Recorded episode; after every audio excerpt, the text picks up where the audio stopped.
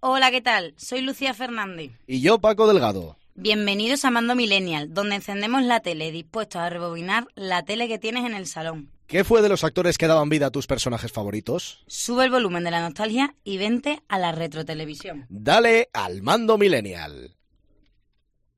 ¿Y esta gente quiénes son? Ni idea.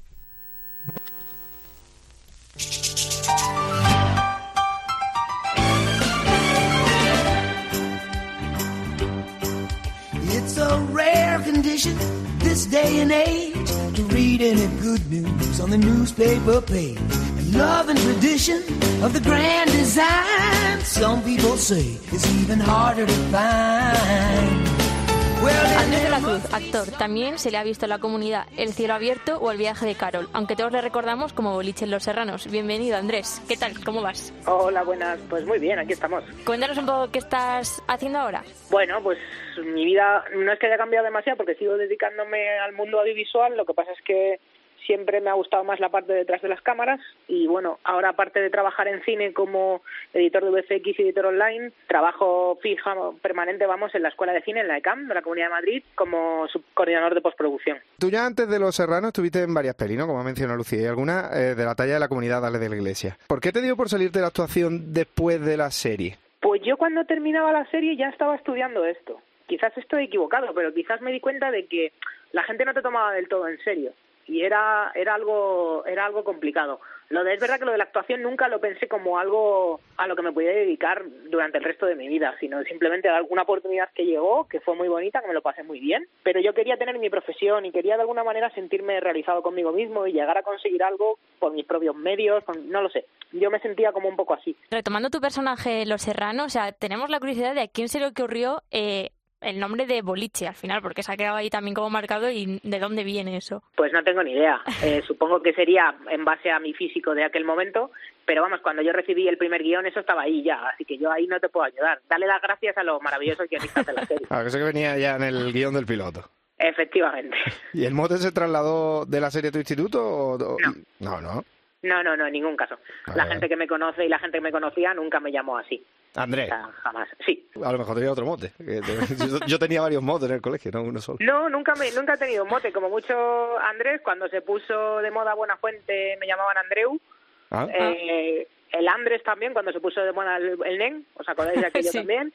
Y luego muchos amigos míos me llaman Andrew, pero por, por yo qué sé, por llamarte de otra forma. Pero Eh. no, nunca he tenido un mote. En tu colegio se veía mucho el Terra, ¿eh? Se veía mucho Sí, el sí, sí. Nos pilló con 15, 16, pues imagínate. Y bueno, retomando el super trayectoria musical, eh, queríamos saber si algún motivo por el que Sara López se quedase fuera de, de Santa Justa Clan al final, porque es como que de todos la que se quedó un poco fuera de, del grupo. Sí, que era parte del grupito y después cuando se formó eso no, no lo digo. Ya, os digo lo mismo, darle las gracias a los guionistas de, de Los Serranos. Nosotros ahí no tenemos ni nada que ver. Nos reunieron, nos dijeron, va a ser esto, vuestros personajes a partir de ahora, la próxima temporada van a cantar, Vais a ser vosotros cuatro y se va a hacer esto así. Y ya está. Tampoco teníamos nosotros, en, ese sentido, nosotros no decidimos nada. Se nos dio ya todo mascado y todo hecho. Eh, hemos pensado ponerte una canción, ¿eh? Por tocarte un poquito las narices. Pero antes, una pregunta. ¿Alguna que no soportes y que diga, uy, como la escucho otra vez, que de verdad que me pego un tiro? Pero a ver si es que es la que hemos elegido. A ver si es la que hemos tenido suerte. No, no, no hay ninguna que no soporte. En cierto modo, es una etapa de mi vida la que, con la cual aprendí mucho y, y le tengo cierto cariño, por supuesto, con lo cual no, no, no podría decirte que no soporte ninguna de ellas porque no sería verdad. Pues vamos a hacer un poquito de ejercicio de nostalgia. Tengo cuatro ligues a la vista y un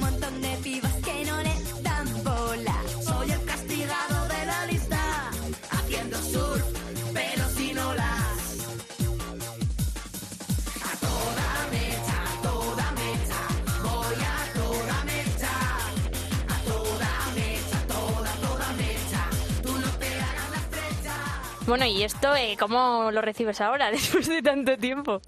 Pues bien, con cariño, con nostalgia, pues me acuerdo de mis compañeros, me acuerdo de, de momentos bonitos que pasamos y fue una experiencia muy, muy, muy, muy gratificante y muy positiva.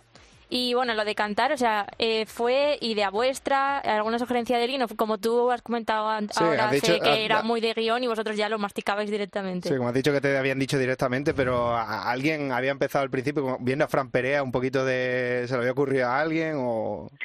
Sí, a ver, esto fue una idea de, una idea de los productores junto con los guionistas, está claro. Vieron el éxito que tuvieron en la primera en las primeras temporadas con Fran y bueno, decidieron probar con nosotros para ver si llegábamos al público más, juvenil que no, tocaba Fran. Y así fue, o sea, no, no, no- nadie nos vio cantar, porque si nos hubieran visto cantar no nos lo hubieran ofrecido, evidentemente.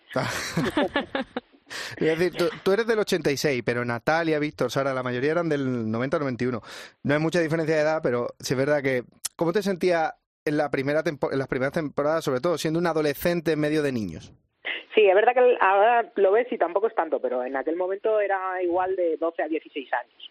Entonces Sí. sí, que se notaba bastante.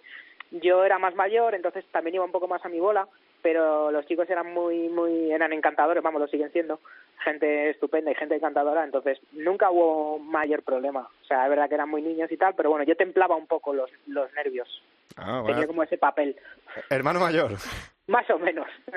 ¿Qué te pareció el final de la serie? O sea, ya no solo a nivel argumental, sino también a nivel, a nivel técnico. todo el mundo sabe que el final de Los Serranos no fue del gusto de todo el mundo. O sea, fue un poco polémico, llamémoslo de esa forma. A mí, honestamente, bueno, yo entiendo que ellos decidieron que ese era el mejor final para la serie y decidieron dárselo pensando que era, pues eso, el mejor final que le podían haber dado. Honestamente, yo creo que, vamos, es que es muy fácil hablar a nos vista, pero a mí, honestamente, no fue un final que me pareciera bonito para la, para la serie. Yo hubiera cerrado de otra manera. Mucho, algo mucho más sencillo. Es una sitcom. Tampoco necesitas innovar nada, que de alguna manera no estás innovando nada, porque no estás creando nada que no se hiciera a finales de los 80 con, con series americanas y tal. Pero bueno, ellos decidieron que era el mejor final para la serie y así, así lo quisieron hacer. Eh, El otro día hablábamos con Eva Santolaria de compañero, que nos decía que nos le hacía muchas gracias lo- lo- los titulares, estos típicos de, de los digitales, de mm, qué fue de eh, fulanito de tal serie, qué fue de tal... eh, y yo te quería preguntar, porque contigo ha, ha habido más de uno. ¿A ti qué te parecen los titulares? El impresionante cambio físico de Andrés de la Cruz, que eso es algo que mm, El, único titular que se repite año tras año, dices, vale, no me hace ninguna gracia, honestamente. A ver, no me afecta a mi vida porque me da igual, pero yo ya tengo mi vida, yo no soy, soy esa persona, pero eso es parte de mi pasado. Sí. Entonces, mm, nunca voy a poder huir del pasado. Además, es una estupidez eh, rehuir de aquello. Es algo que pasó, es una experiencia, yo me la llevo, me llevo lo positivo, fue estupendo, aprendí muchísimo, me llevé muchas amistades, pero no me hace ninguna gracia que estén. Si yo ya he decidido de alguna forma mantener mi anonimato y dedicarme a otra cosa, yo puedo, si tú te acercas a mí y eres amable como ha hecho Lucía, pues yo te concedo esto y no hay ningún problema y hablamos aquí como amigos. Pero ese rollo a mí no me hace ninguna gracia.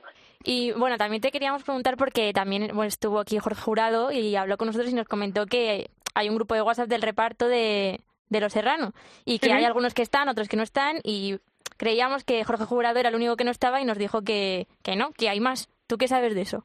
Yo no sé, yo no estoy tampoco. Ah, O sea, tú estás ahí con no- Jorge. Yo no sé, yo tengo un grupo de WhatsApp con Víctor, Natalia y Adrián, pero llevamos igual tres años sin decir nada por ese grupo, cosa que es normal. Víctor tiene su pareja, tiene su vida, Natalia tiene sus hijos, tiene su vida, Adri tiene su pareja, vive en Barcelona, tiene su vida, es lógico. Sabemos que estamos ahí, que si hay algún problema, pues cuando, como cuando creces, que no tienes que estar hablando con las personas todos los días para hacerles sentir que, oye, que si tienen algún problema pueden contar contigo, sin más. Pero no, yo en el grupo, si hay un grupo de WhatsApp oficial de Los Serranos 100%, yo no estoy. Bueno, hasta aquí la entrevista, Andrés, así que muchísimas gracias por recordar tu etapa en Los Serrano, aunque ahora te encuentras ahí tras las cámaras y un placer poder hablar contigo y, y echar la vista atrás. Nada, pues muchísimas gracias a vosotros. ¿eh? Muchas abrazo, gracias. Andrés. Un Nada, abrazo. que vaya bien. Venga, despide. Despides tú, ¿no? Yo, pero sí, habíamos quedado que despedías tú. Bueno, tendría sentido que despidiesen los del principio. Pero eso ya, ya se han ido. La verdad que, que poco trabaja la gente de esta empresa. Espérate, que ya tengo una idea de cómo vamos a despedirlo. Vamos para allá.